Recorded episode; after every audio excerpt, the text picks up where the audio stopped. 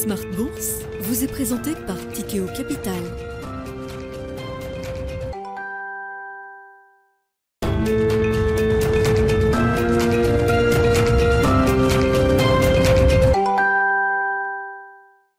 C'est reparti pour Smart Bourse, votre double dose quotidienne de marché en direct sur Bismart. Chaque jour à la mi-journée, 12h30, 13h. Et en fin d'après-midi, la grande édition pendant une heure à partir de 17h, rediffusée à 20h sur Bismart TV. Émission que vous retrouvez chaque jour en replay sur bismart.fr et en podcast sur l'ensemble de vos plateformes. Au sommaire de cette édition ce soir, le bilan d'une semaine qui aura été une semaine de consolidation euh, pour les marchés actions, les marchés actions euh, européens qui sont en train de terminer leur euh, séance en baisse d'environ 1% et même un peu plus. Hein. L'Eurostock se recule d'1,4% dans ces euh, derniers échanges de la journée et de la semaine. Séance de consolidation alors qu'on est allé euh, marquer de nouveaux records récents avec un CAC 40 euh, au-delà des 7200 points. Le CAC 40 cash se traite autour de 7100 points en cette fin de journée. Nous reviendrons évidemment sur cette phase de marché après le début d'année qui aura été un début d'année historique hein. à date si on prend la performance d'un portefeuille diversifié 60-40 à l'américaine on a un des meilleurs démarrages sur ces 5-6 premières semaines de l'année depuis 30 ans et plus peut-être. Donc le mouvement a été euh, puissant sur toutes les classes d'actifs, obligataires et actions.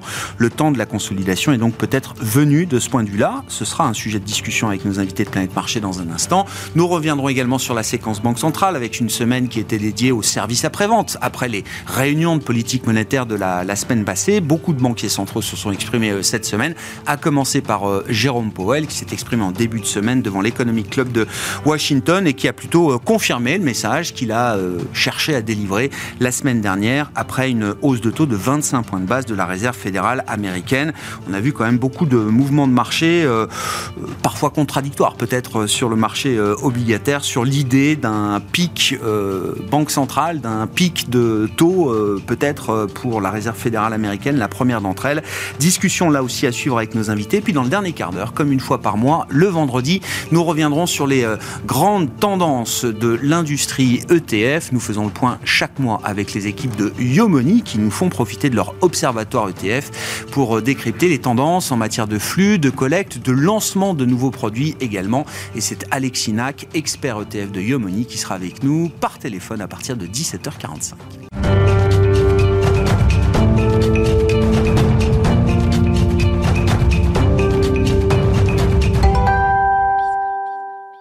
Mais d'abord, les infos clés de marché, tendance mon ami, chaque soir avec vous, Alix Nguyen, et c'est donc une semaine de consolidation et une séance dans le rouge pour terminer cette semaine pour le CAC 40 à Paris.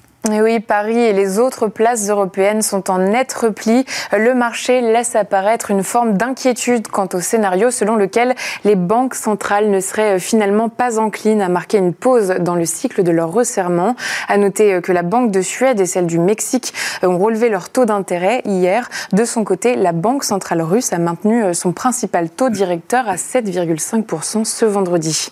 Par ailleurs, le Premier ministre japonais pourrait nommer Kazuo Ueda à la tête de la Banque du Japon mardi prochain. Euh, cela mettrait un terme à la politique ultra accommodante d'Aruo euh, Iko Kuroda. Euh, ce dernier quittera son poste de gouverneur en avril. Sur le marché des changes, le yen progresse. Dans ce contexte, les valeurs technologiques sont à la peine. C'est le cas d'ST Microelectronics et de Worldline. Même chose pour les valeurs du luxe telles que Kering, Hermès et LVMH. On remarque aussi que le rendement de l'emprunt américain à deux ans a touché plus de 4,5% ce vendredi. L'écart par rapport au rendement du T-bond à 10 ans est au plus haut depuis le début des années 80. Et puis du côté des indicateurs statistiques, aux États-Unis, nous avons eu les premières euh, estimations de l'enquête euh, de l'Université du Michigan sur le moral, la confiance des consommateurs euh, américains, confiance qui s'améliore plus que prévu en février. Oui, l'indice est ressorti en nette hausse à 66,4 contre 64,9 en janvier. Et puis en Grande-Bretagne, selon une première estimation publiée ce jour par l'ONS, au quatrième trimestre et par rapport au troisième, l'économie britannique a affiché une croissance nulle le pays évite de justesse une entrée en récession. Euh, sur un an, la croissance du PIB a décéléré à 0,4% après une augmentation d'1,9% au troisième trimestre. Les données mensuelles du PIB pour le seul mois de décembre montrent une contraction de 0,5%. Et puis avant une nouvelle semaine qui sera euh, dense en publication d'entreprises au sein du CAC 40 notamment, la vedette du jour, c'était L'Oréal qui publiait une année record en termes de résultats. L'Oréal gagne en valeur et en volume. En 2022, elle a réalisé un chiffre d'affaires en forte hausse à plus de 38 milliards d'euros. Euh, c'est sa plus forte croissance en 30 ans. Elle concerne toutes les divisions, grand public, luxe, cosmétique active et sur toutes les zones géographiques. Euh, la rentabilité est également au rendez-vous avec une marge opérationnelle qui continue de progresser. Euh, le résultat net progresse de 24%. À noter cependant que son titre est en baisse. Tendance, mon ami, chaque soir, les infos clés de marché à 17h en direct avec Alix Nguyen dans Smart Bourse sur Bismart.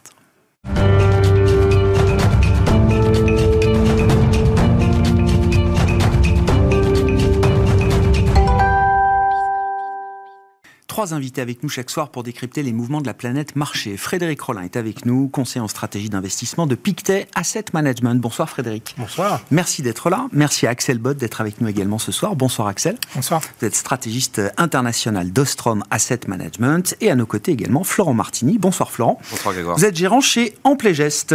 Commençons peut-être avec la, séquence de marché. Euh, une semaine de consolidation, je disais, notamment pour les indices actions euh, européens. Pas de progression supplémentaire par rapport aux records récents qu'on a pu euh, atteindre sur, sur nos indices. Qu'est-ce qu'on peut dire de la phase de marché dans laquelle on se trouve en ce moment, Florent, après le mouvement très puissant, effectivement, de début d'année Le rallye en Europe, on le rappelle, a commencé au mois d'octobre. Mm-hmm dans un pessimisme euh, très fort et euh, on sent quand même que ah, les gens essayent de, prendre un peu le train en route peut-être ces dernières semaines. Et c'est pour ça que ça continue de monter et que c'est difficile de, se passer du marché. Je crois que le, sentiment euh, de marché qui a prédominé et qui continue de prédominer, c'est le scepticisme. quand on voit le niveau de protection dans les portefeuilles, quand on voit le niveau de cash dans les portefeuilles, la collecte qu'il y a eu sur le monétaire, le niveau de bêta des hedge funds, donc euh, la sensibilité au marché qui est toujours inférieure à 100%, donc il y a toujours une sous-exposition de, de, ces acteurs-là au niveau du marché. Euh, et je vais parler d'expérience personnelle, mais ce que je constate, c'est qu'on me demande énormément. Enfin, la question qu'on me demande le plus depuis le début de l'année, c'est pourquoi ça monte. Et on ne comprend pas pourquoi ça monte. Et quand vous avez un investisseur qui ne comprend pas pourquoi ça monte et qui en plus est sous-investi, mm. il y a un sentiment de frustration qui naît. Mm.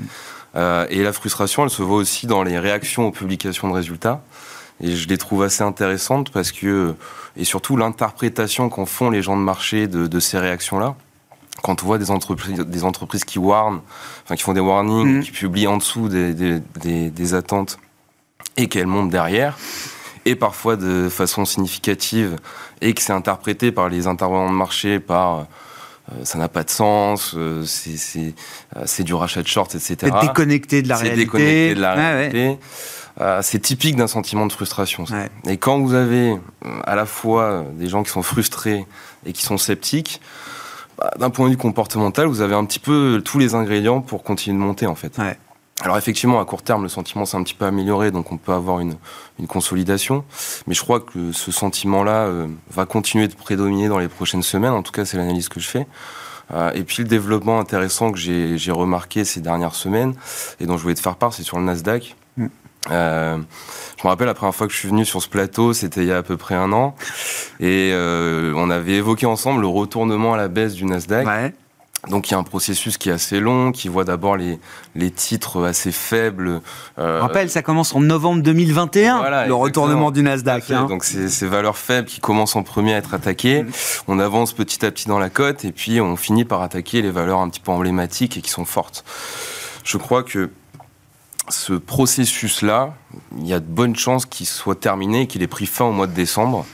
Euh, il y a plusieurs éléments qui me laissent penser ça. Euh, le premier, c'est qu'on a eu un sell-off très fort justement sur ces valeurs fortes au mois de décembre. Euh, Apple, Microsoft, Tesla, qui hmm. ont résisté une très grande partie de l'année à, la baisse du Nasdaq et qui ont fini par craquer, mais de manière démesurée pour Tesla, à moins 70% je crois sur le mois de décembre. Donc ce qui ressemble un petit peu à un mouvement de capitulation. Capitulation, bien sûr. Euh, et on sait que les bear markets, ils finissent par de la capitulation. Tesla a fini l'année comme étant la valeur la plus shortée euh, ever euh, de l'histoire. Voilà. Et ce qui est intéressant aussi, c'est le niveau de participation en dépit de ce sell-off. Mhm. Donc le nombre de titres qui sont bien orientés, en fait, il a pas cessé de s'améliorer depuis le 13 octobre, donc le point bas du marché, cette journée où il y a eu le prix de CPI qui était au-dessus des attentes, et le marché a fait un reversal. Donc déjà, c'était un, Ah ouais. développement intéressant. Et puis, ce qui, ce qui me semble intéressant de souligner, c'est qu'il y a un sous-segment au sein du Nasdaq qui est leader, mais de façon très forte, qui est, c'est le, segment des semi-conducteurs, alors Ouais. sous plusieurs euh, aspects, hein, les, les équipementiers avec ASML, les fondeurs avec TSMC, euh, les, les fabricants de puces euh, à destination de l'automobile, la transition énergétique, de l'intelligence artificielle, qui sont leaders, mais très très forts sur le marché, et pas que sur le Nasdaq, mais au niveau mondial. Mm. Et donc quand vous avez un sous-segment au sein d'un indice qui est aussi fort et qui émerge comme leader aussi fort, ça laisse penser qu'on est sur un processus de, de stabilisation, voire de retournement haussier pour un, pour un indice.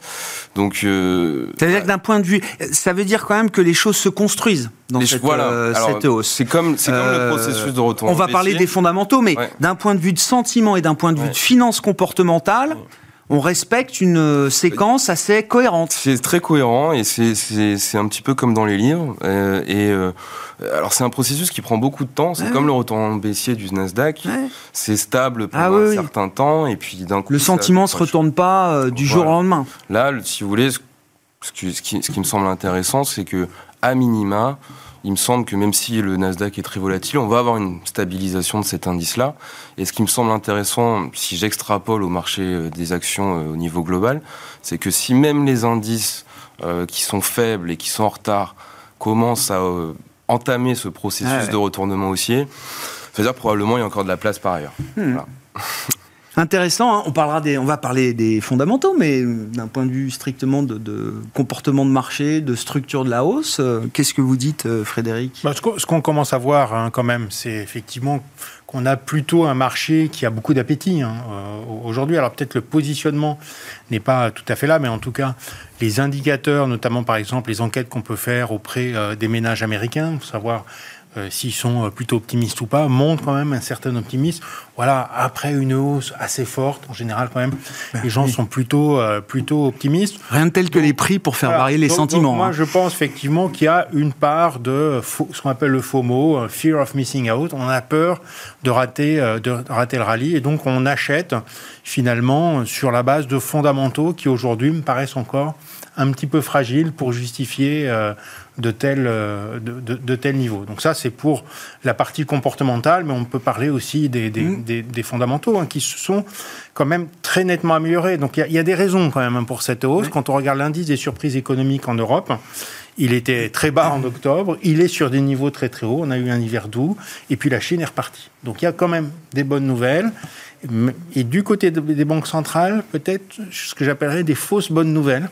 Hein, C'est-à-dire que, en fait, ce qu'on constate, c'est que les banques centrales ont euh, finalement, au total, injecté énormément de liquidités au cours du mois passé. Alors, on parle que de resserrement. C'est contre-intuitif. hein. Voilà, c'est contre-intuitif. Pourquoi? Eh bien, parce que, d'une part, avec le plafond de la dette, le Trésor n'émet plus et ça stérilise le resserrement euh, de la Fed. Et d'autre part, la Banque du Japon, qui a commencé à resserrer sa politique monétaire, en fait, elle assouplit. Pour des raisons techniques, je vais expliquer rapidement. Elle dit, voilà, les taux obligataires 10 ans n'iront pas plus haut que 0,50 mais on sait bien qu'ils vont aller plus haut un peu plus tard. Donc quand on a des obligations et que la Banque du Japon veut bien nous les acheter à 0,50% de taux, quand on pense qu'ils vont être à 1 ou 1,5 dans quelques mois, on le fait. Donc la Banque du Japon est obligée d'acheter beaucoup d'obligations. Les banques japonaises se retrouvent bourrées de cash. Euh, elles achètent euh, par ailleurs des obligations internationales. Donc c'est un assouplissement quantitatif massif. Ça, ce sont des raisons techniques qui, pour nous, vont disparaître et qui justifient un petit peu l'expansion des multiples qu'on a. Parce que voilà, malgré des nouvelles économiques un peu meilleures, euh, on a quand même une saison des résultats aux États-Unis qui est pas bonne du tout. Ouais. Euh, donc voilà. euh, On a fait quoi Les deux tiers quand même peut-être on là, a de fait la- les deux de la tiers, saison, on ouais. est en dessous. hein. il y avait des attentes positives quand on Mhm. était en octobre. On est passé à des attentes légèrement négatives pour le quatrième trimestre 2022. Et puis là, on va être bien négatif hein, quand même. Donc, effectivement, sur des attentes assez basses, on est encore plus bas. Et la valorisation du marché américain peut pas supporter, souffrir trop longtemps ce genre de, de- de déception ou de baisse de momentum des earnings? Ben, Il y, a- y a- deux choses. hein. Il y a d'une part les multiples, d'autre part les profits. Hein. Les attentes de profit pour nous sont trop hautes. Euh, voilà, les marchés attendent à peu près 2% de des profits. Nous, on est en dessous, on est à zéro. On voit bien qu'aujourd'hui, les profits des sociétés américaines ont tenu parce que les volumes étaient là et qu'elles avaient, il y avait de la demande et donc il y avait un pouvoir sur les prix. Aujourd'hui, l'inflation baisse. Ça veut dire quoi? Ça veut dire, c'est très bien que l'inflation baisse, mais ça veut dire quand même que les entreprises vendent moins cher et sur des volumes moins importants. Donc il y a un écrasement des marges et les attentes aujourd'hui, quand on regarde le consensus des, analystes, hein, les attentes de marge, elles repartent tout de suite. Et attendons un peu quand même. Hein. Et même en Europe, elles sont aujourd'hui très très hautes et on n'a pas de baisse de marge dans le consensus des analystes. C'est un peu bizarre quand même parce que on va avoir une baisse forte des volumes. On voit que déjà, bon, même si la croissance a été correcte en Europe, on voit que la consommation souffre pas mal. Donc les volumes vont un petit peu baisser, l'inflation baisse, ou alors la BCE fait autre chose. Mais en tout cas, bon, c'est l'un des deux. Euh, va y avoir une pression sur les marges. Et ça, pour nous, c'est pas dans le marché. Ça a été peut-être compensé par cette espèce technique des banques centrales, mais ça ne va pas durer. Donc, Donc sur l'aspect fondamental bénéficiaire, vous dites on est au mieux fair value, voire peut-être déjà un peu, euh, un peu surpayé sur certains marchés. aux États-Unis, on est un peu surpayé. En Europe, on est très surpayé parce que voilà, il y a une attente autour de, enfin, d'une croissance bénéficiaire légèrement positive en Europe sur l'année 2023. Nous, on est plutôt à moins 7, moins 8. Hein. donc, euh, parce qu'aujourd'hui, les marges sont au plus haut et qu'elles vont pas tenir euh, en raison, euh, tout simplement, des baisses de volume, de la baisse de l'inflation, du fait quand même qu'on octroie des hausses de salaire aussi en Europe, relativement, encore relativement importantes, Comment est-ce que les marges des entreprises vont euh, tenir? On a du mal à le, comprendre. C'est des marchés qui sont pricés pour la, perfection aujourd'hui, comme on dit. Euh, Axel, la perfection étant peut-être le scénario de soft landing. Mmh. On peut même se demander si les marchés euh, envisagent encore qu'il y ait un ralentissement, parce que soft landing, ça implique quand même qu'il y a un landing. Est-ce que le marché part pas dans l'idée qu'il n'y a pas de landing devant nous? Il, y a, il est difficile à voir le landing économique à, à ce stade encore. Quand on, on voit par exemple les créations d'emplois aux, États-Unis. On a eu euh, une série de mauvaises, mauvaises statistiques hein, vers la fin de l'année malgré tout, euh, mais on confond peut-être euh, le, la, fin du cycle avec la fluctuation normale de euh, peut-être la conso et toujours hein, d'un mois sur l'autre. On l'a vu, hein, les, ventes de véhicules étaient mauvaises en décembre, elles sont très bonnes en janvier. Mm. il faut peut-être pas euh, un petit peu surinterpréter euh, ces, chiffres-là. si on crée 500 000 jobs dans l'économie américaine en, janvier, c'est forcément qu'il y a de la croissance. c'est un, un des, une des problématiques à avoir en tête. C'est mm. pas possible même d'avoir un quelconque lending quand on continue de créer euh, autant, autant, d'emplois. Il y a toujours ce socle de croissance quelque part incompressible qui est que euh, finalement euh, il y a un excès de demande de travail, donc ça crée des tensions inflationnistes. On peut se poser la question des marges, on peut, on peut effectivement, surtout du, point où on part, mmh. évidemment historiquement très élevé. Donc mais on est aussi dans une situation qui est très, qui est, qui est très bizarre, en tout cas qu'on n'a pas connu depuis, depuis très longtemps, où la, hausse des coûts est aussi, in fine, euh, un solde de, de, de, croissance nominale minimum qui fait que vous terminez l'année avec euh, quelque part un effet d'acquis sur les croissances de chiffre d'affaires sur l'année prochaine. Et donc, vous pouvez absorber un petit peu de, de compression des marges et euh, surtout diluer longtemps la, la, hausse des coûts de façon à atténuer cette pression sur, sur, les marges. Donc, il quand même, l'inflation, ça donne une certaine flexibilité aux entreprises finalement pour diluer ces pressions sur les coûts. Et pour l'instant, on ne voit pas encore euh, totalement l'aspect du resserrement monétaire, parce que euh, on a eu des, effets bah, de, compression des spreads, d'inversion des courbes des taux. Euh, évidemment, la bourse a monté, donc c'est une réduction du coût du capital. aux États-Unis, on peut ajouter le dollar hein, qui a baissé. C'est aussi tous ces mécanismes-là qui ont quand même atténué assez largement l'effet du resserrement monétaire, qui va malgré tout arriver. On commence à le voir dans les enquêtes de crédit bancaire euh, en Europe ou aux États-Unis. Donc on sait qu'avec un certain retard, on aura ça. Euh, on peut voir les nombres de faillites aux États-Unis qui, qui, montent un petit peu. Donc, euh, c'est, voilà, il y a un certain nombre de choses qui nous disent qu'à un moment donné, on verra le, resserrement monétaire s'adjoindre aux tensions sur les coûts. Là, peut-être que les, les, marges finiront par, par craquer. Et dans l'intervalle, on a eu quand même cette bonne surprise du redémarrage de la Chine, de, euh, la résilience de l'économie européenne qui s'est fait par euh, l'intervention gouvernementale. Hein. C'est pas et disons une, désinflation un peu au forceps liée à ces mesures euh, gouvernementales qui, nous amène aussi à penser que attention, on a une désinflation optique qui va peut-être pas durer. C'est-à-dire que les, choses qui sont en train de peser sur, euh, sur l'inflation, c'est euh, soit la sortie de pandémie, la normalisation des chaînes de valeur, etc. Ça, on, est, on peut l'observer. La désinflation liée à, liée à l'immobilier. Et ces deux trucs-là ont à peu près rien à voir avec les, poussées inflationnistes liées au salaire aujourd'hui. Donc, c'est, euh, ça, laisse totalement intact le risque d'un cycle inflationniste lié par la hausse pérenne des coûts et euh, une, euh, dans, dans, aucun modèle, dans aucun, dans aucun monde, la hausse des coûts salariaux à 5% est compatible avec l'inflation à 2% de mm. façon pérenne. Mm. Donc ça, ça reste un problème entier pour les banques centrales. Euh, et je pense que peut-être que pour Powell, le processus de désinflation qui est censé avoir décru, ça va devenir le, transitoire de 2023. Quoi. la désinflation transitoire Eh oui on, est, on, a, six mois de désinflation. on a six mois de désinflation assurée. Au-delà, Devant nous encore? Disons, à la mi-année, on verra ouais. il y a deux. Donc les, marchés sont suffisamment bien pour dire, voilà, on a eu la désinflation. Mais fondamentalement, on sait que euh, euh, c'est plus mécanique qu'une une réelle inversion ou dissipation de l'ensemble des, tensions inflationnistes dans l'économie. Comment vous comprenez que Jérôme Powell, justement, euh, ne, cherche plus à, réconcilier la position qu'il défend euh, depuis la Réserve fédérale américaine et celle des marchés, comme vous dites, voilà, qui voit le CPI tendanciellement à 2% peut-être dès le mois de juin euh, aux États-Unis, qui voit que le phénomène de désinflation pour l'instant ne s'accompagne pas de hausse du chômage, voire même le chômage a baissé entre le début d'année 2022 et la fin d'année 2022. Et donc, alors j'ai les anglo saxons disent euh, c'est immaculate disinflation, c'est ça, la désinflation euh, immaculée, euh, sans douleur. Et, même à terme, hein, je veux dire, dans les 10 ans, la prime d'inflation, ça y est, elle a, elle a disparu. Oui, l'inversion de la courbe des taux, c'est beaucoup ah l'inversion de la courbe des anticipations d'inflation.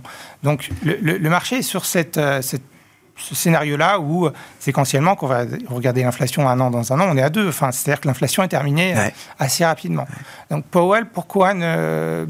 Pourquoi il ne se bat pas plus vigoureusement Il a été... Euh, Jackson Hole, on s'en souvient, hein Boum, 8 minutes, c'est réglé. Et c'est recalé finalement, j'ai du mal à comprendre. Par exemple, si, si aurait fallu le faire, il fallait faire 50 la dernière fois, 50 BP pour dire euh, véritablement que euh, non, euh, en fait, l'inflation est, pas finie. Et là, il nous dit que, bah, de toute façon, l'inflation va décélérer, mais euh, on, en verra encore euh, la, fin de la distribution, disons, en, 2024. Donc pourquoi euh, il, ne, s'oppose pas plus, il dit quasiment rien de l'assouplissement des conditions financières. Ça, c'est effectivement, c'est un peu perturbant.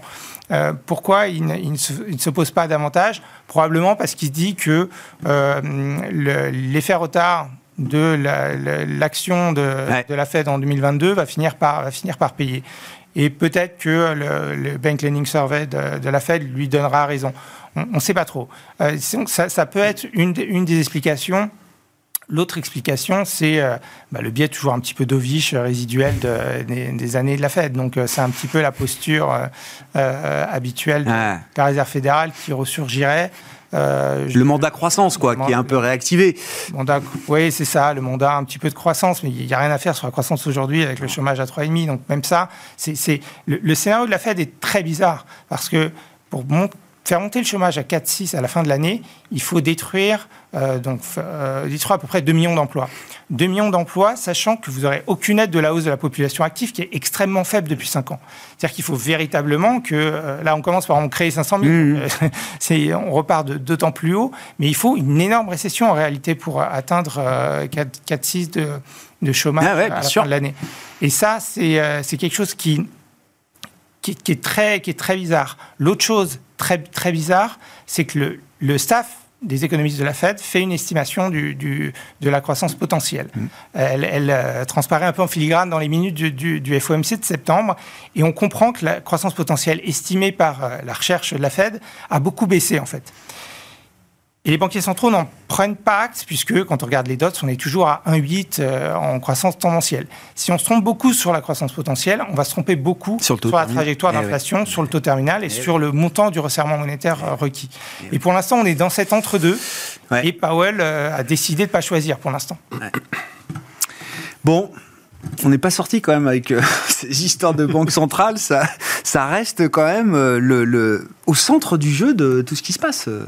Ah bah toujours, hein, les banques centrales. Oui, non, mais bon, on aurait pu se dire à l'approche du taux terminal, avec un, un peu moins d'agressivité des banquiers centraux, voilà, le, marché peut regarder un peu au-delà, etc. pour, pour Jean-Paul, je pense qu'il y, a deux choses. Il y a d'abord jusqu'où il va, et là, bon, on est à peu près d'accord avec le marché, voilà, 4, 3 quarts, 5, 5, 25, on verra, verra chacun a un peu son opinion. Mais euh, après, c'est la durée du, du, plateau et quand est-ce qu'il rebaisse. Et je pense que Jérôme Poel je pense qu'il gère les, choses l'une après l'autre. Hein. Pour l'instant, voilà, il y a une forme de consensus sur la suite très court terme de sa politique monétaire. Et puis pour ce qui est euh, d'un petit, dans un petit peu plus longtemps, cette fameuse, voilà, ce, relâchement monétaire qu'on pourrait voir éventuellement que nous, nous ne voyons pas en fin d'année, ça va dépendre, je pense, et, euh, beaucoup de données qu'on n'a pas encore exactement aujourd'hui et qui sont quand même enfin, dont on a quand même euh, voilà, les, prémices et qui sont euh, qui est le crédit bancaire. Quand on regarde aujourd'hui mm. euh, les enquêtes auprès des banques, on voit bien que et il fonctionne assez bien quand même aux États-Unis. On voit bien que aujourd'hui les banques ont continué de prêter de façon assez abondante hein, et que ça va se terminer. Mm. Hein, donc on va avoir un fort ralentissement économique. Qu'est-ce qui va se passer à ce moment-là? Quand est-ce qu'il va devoir réassouplir sa politique monétaire? Ça arrivera à un moment donné ou à un autre. Mais je pense que voilà, chaque chose en son temps. Euh, nous, en tout cas, ce qu'on en déduit, c'est que le rebond, un rebond économique finalement assez euh, euh, porteur pour les actions, en ayant en même temps euh, une banque centrale américaine euh, qui redevienne accommodante, je pense qu'on rêve un peu. Hein. Euh, voilà, le taux de chômage est quand même très très bas. Hein. donc, soit effectivement l'économie repart, mais recrée les conditions d'inflation. Jérôme Powell, eh bien, maintiendra un plateau plus longtemps, voire resserrera. Hein. soit effectivement on a euh, euh, voilà, un ralentissement fort de l'économie américaine parce que finalement, quand même, il y a beaucoup de choses qui peuvent plaider euh, en cette faveur. et d'ailleurs, quand on regarde la forme de la courbe des taux, elle est hein, la plus inversée, je crois, depuis les, années 80, 80 enfin, fin des années 80. Donc, une belle inversion de courbe, quand même, qui nous indique un ralentissement économique. À ce moment-là, c'est plutôt du côté du profit des entreprises qu'il faudra regarder. Alors, on aura une Fed à ce moment-là beaucoup plus accommodante, on n'en doute pas, hein, mais ça sera du côté des entreprises. Mais cette espèce de, Goldilocks, hein, de scénario boucle d'or, où l'inflation vient gentiment atterrir sur les 2% et voilà euh, la croissance euh, comme ça un peu comme un voilà comme un menuisier en train de fixer ses étagères. Euh, attention quand même il y a beaucoup beaucoup de, de choses qui bougent aujourd'hui de façon extrêmement forte. Le pouvoir d'achat il n'a pas été récupéré. On puise dans son épargne et voilà on a une inflation qui est encore forte euh, ça serait la première fois, hein, depuis en tout cas euh, plusieurs générations, qu'on aurait une forte baisse de l'inflation sans récession derrière. Euh, moi, je trouve que voilà, c'est possible. Ça peut marcher. Hein, ça peut marcher, mais on n'a pas envie de s'emballer sur ce scénario-là. Ah ouais, je comprends. Pas aller trop loin. Quand, quand, je reviens à la logique des marchés actions, là, c'est intéressant. Vous parliez des semi-conducteurs, mais on a d'autres compartiments très cycliques, mm-hmm. finalement qui commence à creuser l'écart avec des secteurs beaucoup plus défensifs, type euh, santé, euh, conso de base, euh, mmh, mmh. telco, etc. Quoi. Mmh, C'est-à-dire qu'il y a quand même un tilt dans le marché action de se dire, bon, ralentissement peut-être, mais en tout cas, pas peur. Bah, il y, y, a eu un vrai repricing, parce que c'est vrai qu'on est parti d'un scénario où le, le scénario central, c'était plus une récession forte. Comme vous dites, on passe par le soft landing, voire le no landing. Donc il y a eu un repricing, effectivement. C'est vrai que il y, a des, il y a des titres très early cyclical du style les cimentiers qui ont une performance depuis le début de l'année impressionnante. Maintenant, voilà, euh, euh, nous, on croit que ça s'est un peu emballé fort sur ce type de titre-là. Et c'est pour ça que je vais pas être très original par rapport à la dernière fois, mais nous, on, continue de privilégier la, le, facteur de la qualité parce que mm. c'est vrai que la, trajectoire économique, on le voit dans le discours de nos deux économistes, qu'elle est quand même assez difficile à lire. Euh, et donc voilà, ces valeurs de qualité, ce sont celles qui ont de la visibilité, euh, qui ont des avantages concurrentiels durables, qui euh, peuvent performer un petit peu quel que soit le contexte macroéconomique. Et quand je vois des titres comme Hermès ou Ferrari qui ont enregistré des nouveaux plus historiques, euh, on voit que le marché est quand même à la recherche de, de, ce type de titre-là. Après, sur l'inflation... C'est de la qualité, euh, oui, enfin, évidemment que c'est de la qualité. Mais c'est Ferrari, non mais... Je veux dire, Ferrari, quand vous avez 90% de l'EBITDA qui est converti en free cash flow, c'est le symbole même de la qualité. Donc euh, voilà, après sur l'inflation... Ça veut dire qu'on regarde plus trop les valos quand même bah, on, est moins attentif au valo parce qu'effectivement, il y a une pause dans le discours des, des, banquiers centraux. il y a une fenêtre. Et, c'est vrai que dans cet environnement où la trajectoire euh, économique elle est difficilement lisible, bah, le marché il serait intéressé à ce type de titre-là. Hmm. Et après, je, suis d'accord avec le, discours qu'a eu Axel sur l'inflation, c'est-à-dire que on a quand même du mal à, la voir redescendre aussi vite. Euh, et d'ailleurs, dans les publications de résultats, alors c'est vrai que les, les, les, les, les managements, ils parlent euh, du fait que la composante énergétique, c'est une dérivée seconde négative désormais, que, que le fret, il pèse plus. Maintenant, euh, il y a la problématique des salaires. Hein.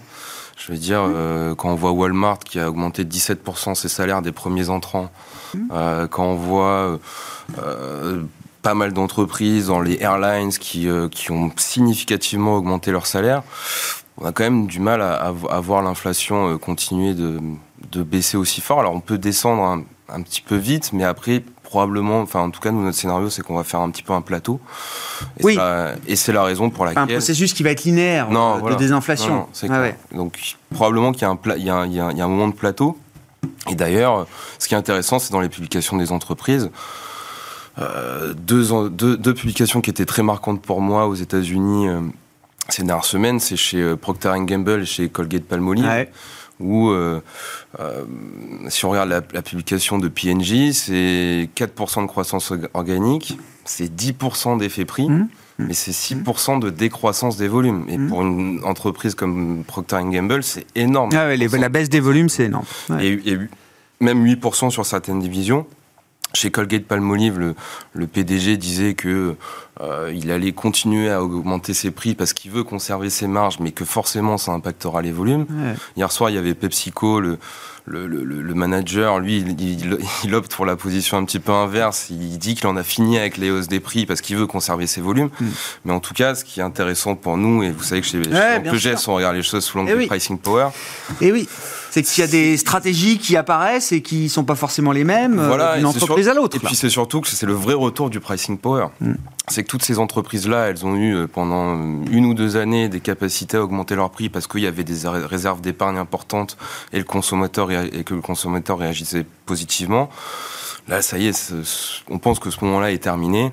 Et aujourd'hui, on va avoir le vrai retour du pricing power vrai retour des, marques qui arrivent à imposer leur prix sans avoir euh, des, problématiques de volume. À propos de hausse de salaire, alors j'ai en tête deux grandes entreprises japonaises qu'on connaît bien, qui sont des entreprises mondiales, Uniqlo et Nintendo, qui ont annoncé des euh, hausses de salaire substantielles. Uniqlo, c'était je crois il y a quelques semaines, où, une paire de mois, c'était du 40%. c'était tellement choquant que euh, c'est incroyable.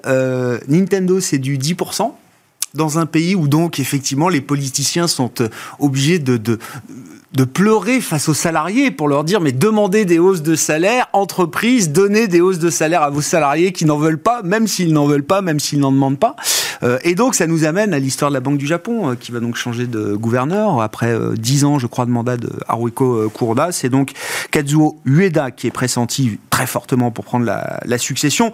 Bon, on, verra ce que Ueda apporte à la politique monétaire japonaise mais avant même cette euh, passation de, témoins, il y a un sujet pour la Boge euh, aujourd'hui au Japon, euh, Axel il y, a, un sujet, et, sur les salaires, pour le coup, alors effectivement, il y, avait ces anecdotes, oui. Uniqlo, etc., mais on le voit maintenant dans la, dans la stade de salaire japonaise, puisqu'elle est à 4,8 sur un an au Japon en incluant les bonus, avec, c'est vrai, une grosse partie d'inflexion des bonus, mais même sur les salaires de base, euh, on est en tangente 2% pour la plupart des salaires, ce qui est, euh, ce qui est euh, beaucoup plus que ce que ça a pu être en, moyenne pendant des années. Donc il y a une vraie, il y a une vraie inflexion salariale.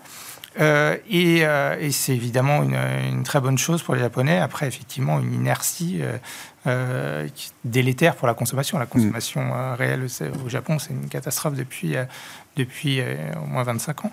Donc euh, effectivement, on a enfin un petit peu d'espoir de, voir ce, pays euh, se mettre à se mettre à consommer et rentrer dans un cycle un petit peu, différent, un, peu plus, un peu plus inflationniste. Du point de vue de la, politique de, la, de Bosch, je pense que ce, qui, a décidé tout le monde de changer de, changer de politique, en particulier Kuroda, c'était l'extrême faiblesse du yen. On savait que là, euh, face au mouvement euh, généralisé de hausse de, taux d'intérêt dans le monde, le yen est tombé à 150 mm. yens pour un, pour un dollar. Ça joue extraordinairement fort dans, le, dans le, la psychologie des Japonais. C'est aussi une façon, en plus de l'inflation euh, qui, reste moins forte au Japon qu'ailleurs, mais qui, montait euh, néanmoins, c'est un marqueur de la perte de pouvoir d'achat pour les, pour, les, pour les Japonais. Donc mm. il, fallait, il fallait marquer le coup. Les, les importateurs commençaient aussi à, à, s'en plaindre. Et donc il a fallu ajuster la politique monétaire une première fois en augmentant la, la borne haute euh, du, euh, des, taux, donc euh, vers, vers 0,50, ce qui les oblige, puisque les taux vont, euh, vont coller forcément. Il y a tellement de spéculations derrière qu'ils sont obligés d'acheter encore plus qu'avant pour maintenir ce cap. Quoi. Ils sont obligés, de, ils sont cornerisés et ils ont acheté des, des, quantités monumentales. Hein. Au mois de décembre, ils ont acheté 6 points de PIB. Sur un jour, au mois de janvier, ils ont acheté un point de PIB, donc l'équivalent de 5 trillions de yens. Ça fait 500 trillions de yens après l'économie japonaise. c'est on, on, est dans l'absurde, évidemment. Donc là, ils essayent de euh, contourner le problème parce qu'ils ne veulent pas euh, ajouter euh, sortir trop brutalement de, cette politique monétaire, donc favoriser encore plus la spéculation haussière sur, sur les taux. Ils offrent des repos à long terme aux banques, à taux fixe ou à taux variable. Ils ont fait du 5 ans, ils vont faire jusqu'à 10 ans, en espérant que les banques prennent un petit peu le relais de, du QE de la, de la Banque du mm. Japon. Mais si on fait ça, c'est in fine de la création monétaire aussi, donc ce n'est pas très satisfaisant de ce point de vue-là.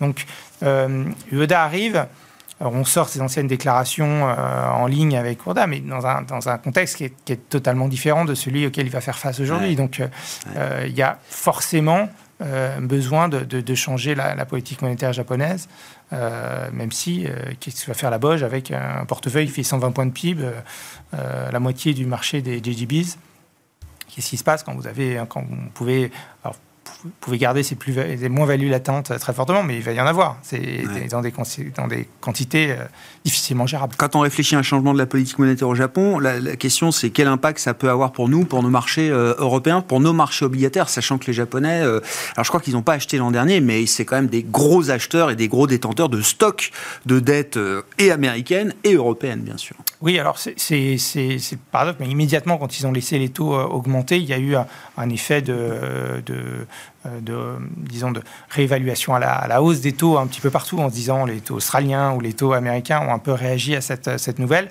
en se disant que les Japonais allaient moins acheter. Comme vous le dites, ils achetaient plus beaucoup de toute façon parce que le, coût du du, de la couverture de change avec les taux courts américains et cette courbe de taux qui est très inversée, vous payez un taux court très, très élevé en fait pour avoir le, droit d'acheter un taux long moins moins, moins de rendement. Donc, euh, retraduit en yens, c'était pas forcément euh, mm. quelque chose de, de, qui favorisait les institutions japonaises.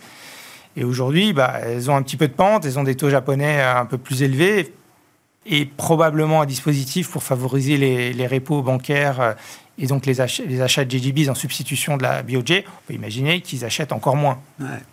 Quand on regarde à l'Est, alors l'Est, euh, Asie hein, au sens large, euh, Asie émergente, mais Asie développée aussi, on parle du, du Japon.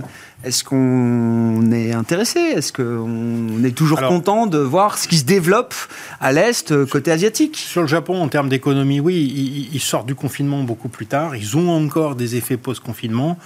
Euh, les actions japonaises sont sur des prix qui restent tout à fait raisonnables, mais il y a quand même des doutes assez forts pour nous hein, sur euh, la politique de la Banque centrale japonaise et sur euh, la capacité euh, à sortir en douceur hein, euh, d'une politique de contrôle de la courbe. On a vu en Australie récemment, c'est pas facile quand même.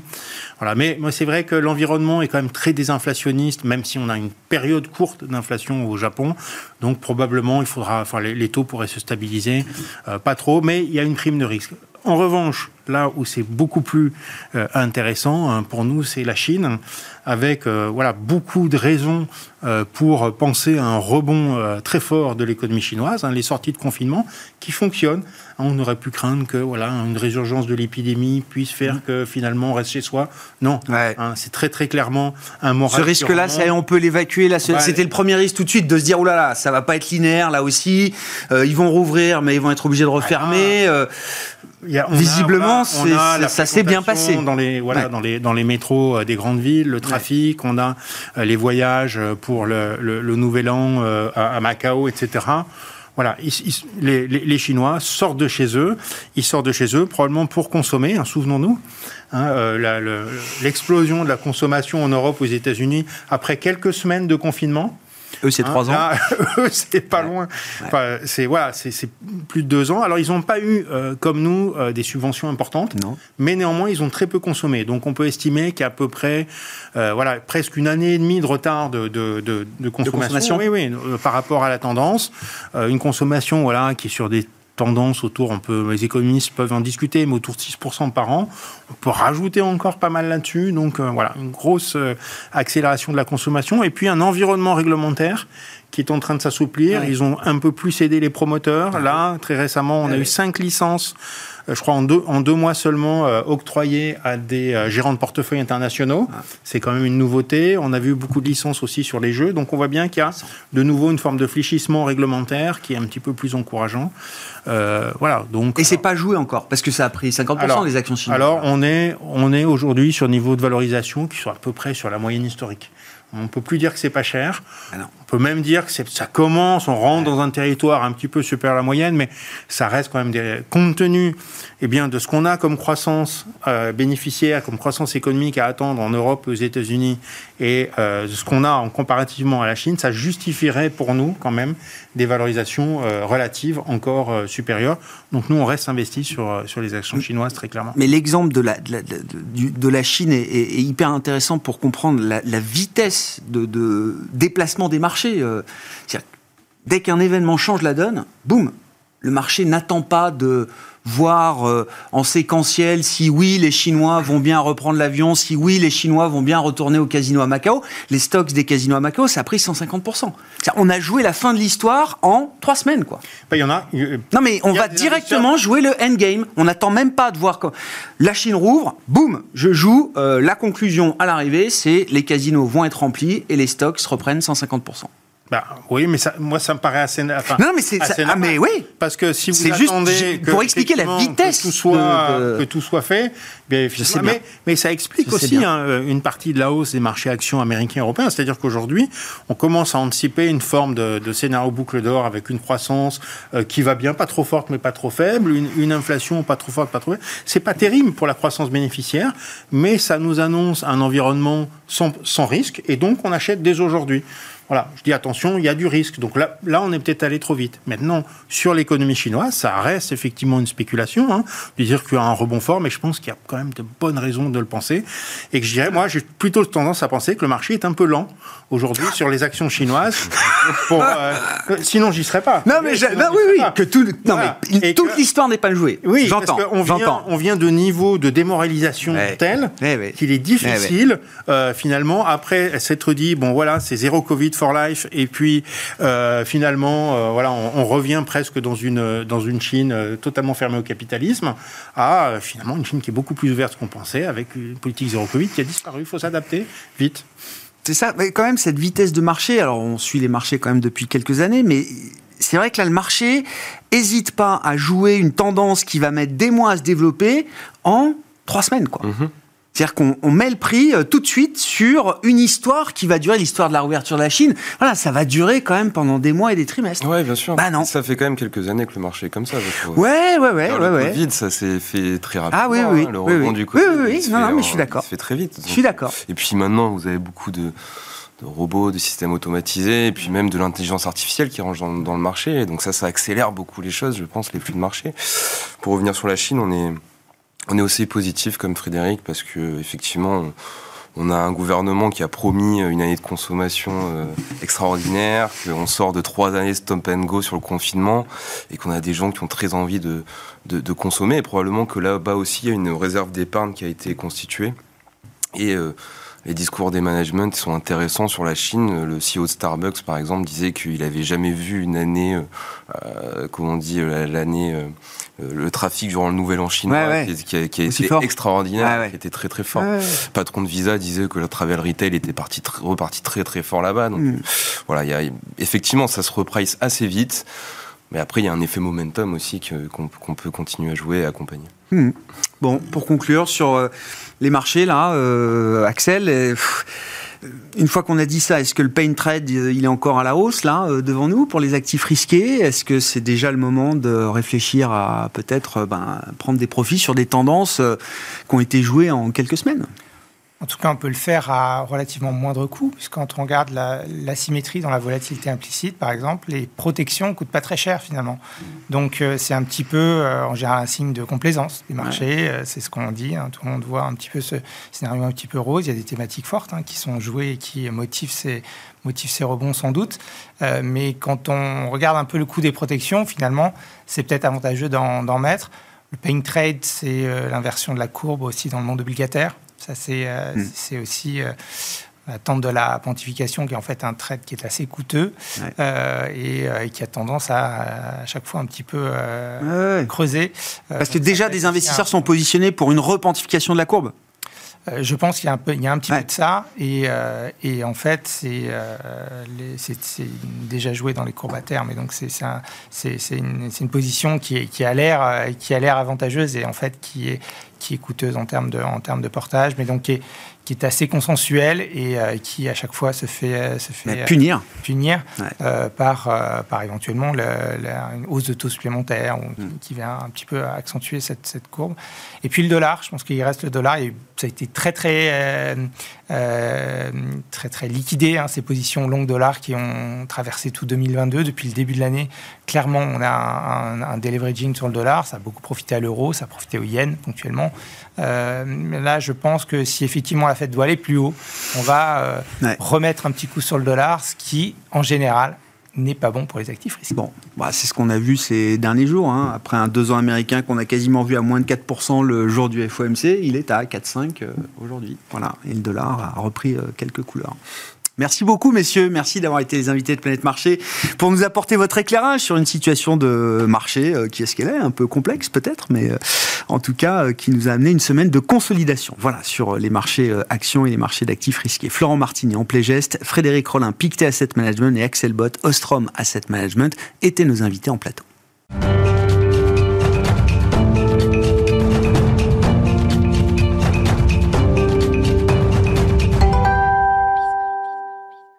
Le dernier quart d'heure de Smart Bourse, chaque deuxième vendredi du mois, c'est l'occasion de retrouver les équipes de Yomoni qui nous font partager les enseignements de leur observatoire mensuel dédié à l'industrie ETF, les tendances qui euh, marquent le mois de janvier euh, sur euh, l'industrie ETF en Europe. Et c'est Alexis Nac qui est avec nous par téléphone, expert ETF chez Yomoni. Bonjour et bienvenue Alexis.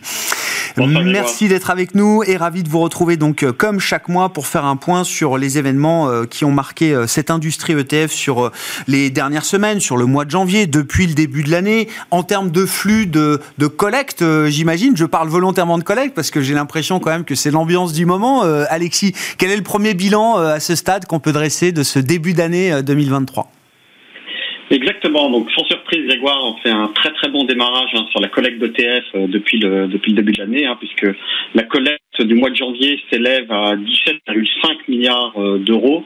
On retrouve les volumes moyens qu'on avait connus en 2021 et qui avaient été aimés, euh, qui avait été, pour rappel, une année record pour la collecte en ETF. si on regarde par classe d'actifs, la, la collecte a été aussi forte sur les actions les, que sur les obligations, avec 10 euh, milliards à peu près de, de collecte sur chacune de ces, de ces classes d'actifs. Euh, les matières premières, en revanche, hein, continuent à décollecter, hein, puisqu'elles sont en décollecte de, de, près de 500 millions d'euros sur, sur le mois. Derrière ces grandes tendances, euh, Alexis, si on zoome effectivement sur la partie action et puis la partie obligation avec un peu de granularité, qu'est-ce qui a intéressé les investisseurs dans l'univers action depuis le début de l'année? Alors si on zoome un peu sur les sur les actions, on observe deux mouvements de, de rotation, je dirais.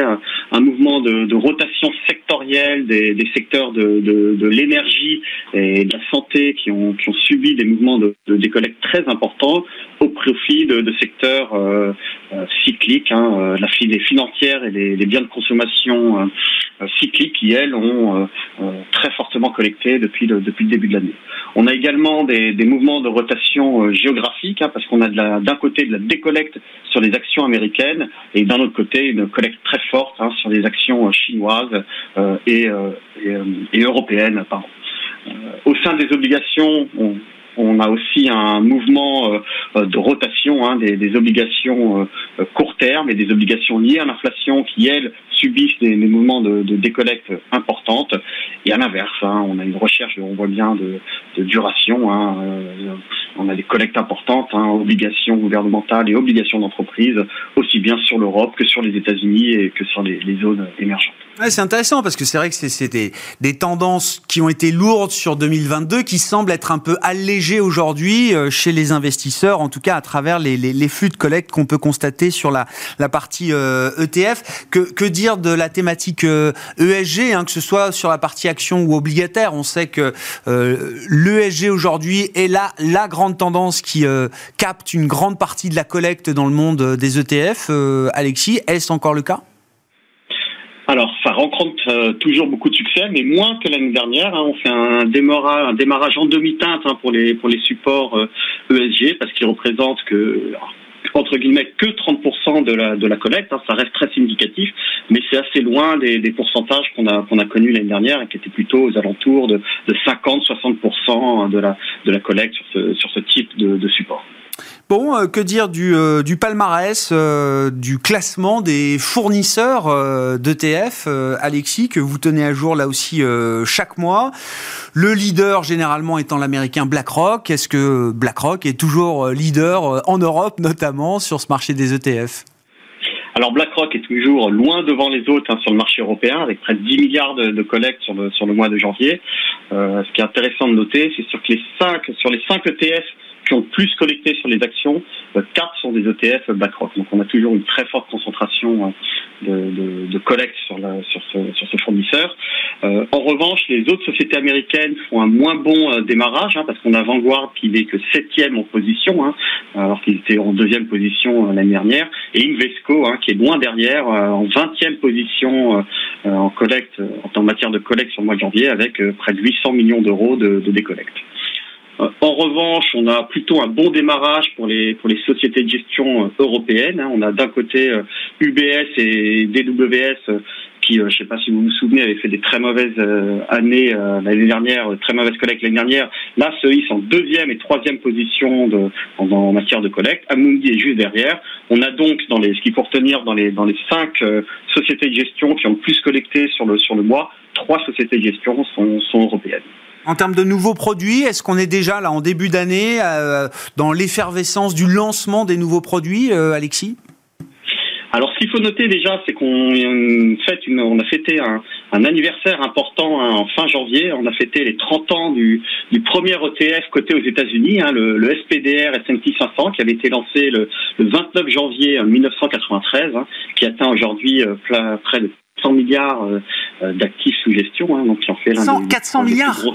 400 milliards. 400 milliards. 400 milliards, ouais. Qui en fait un des plus gros ETF euh, du monde. Euh, voilà. Ah oui, donc c'était le premier ETF coté. Donc euh, Spider, la gamme Spider, c'est State Street, hein, je crois, le, le, fournisseur.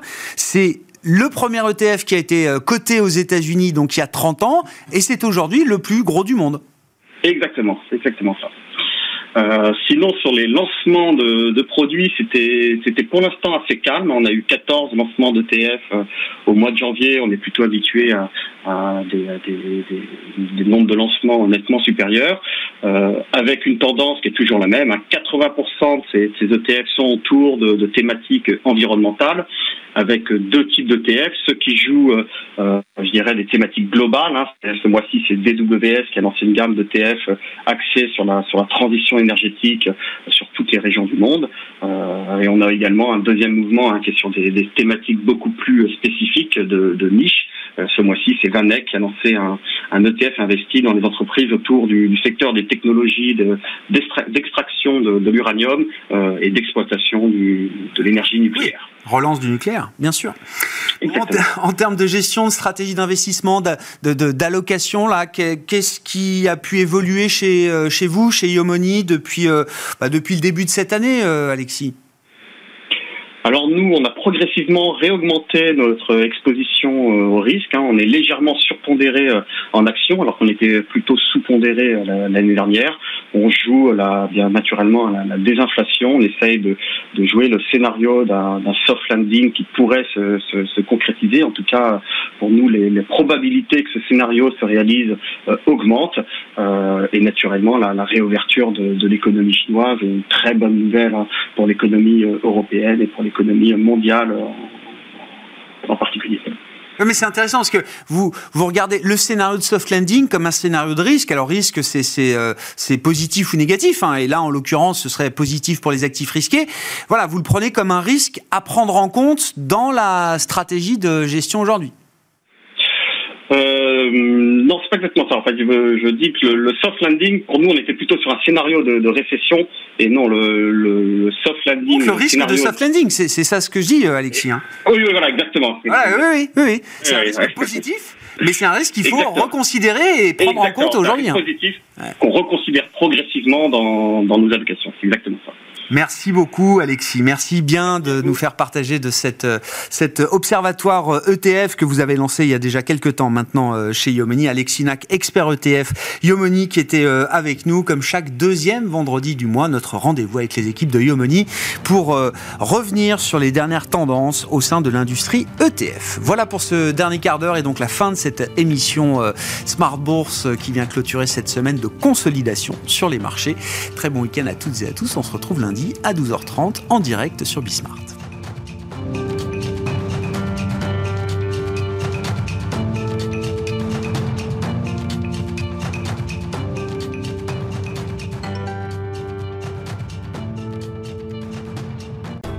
Smart Bourse vous a été présenté par Tikeo Capital.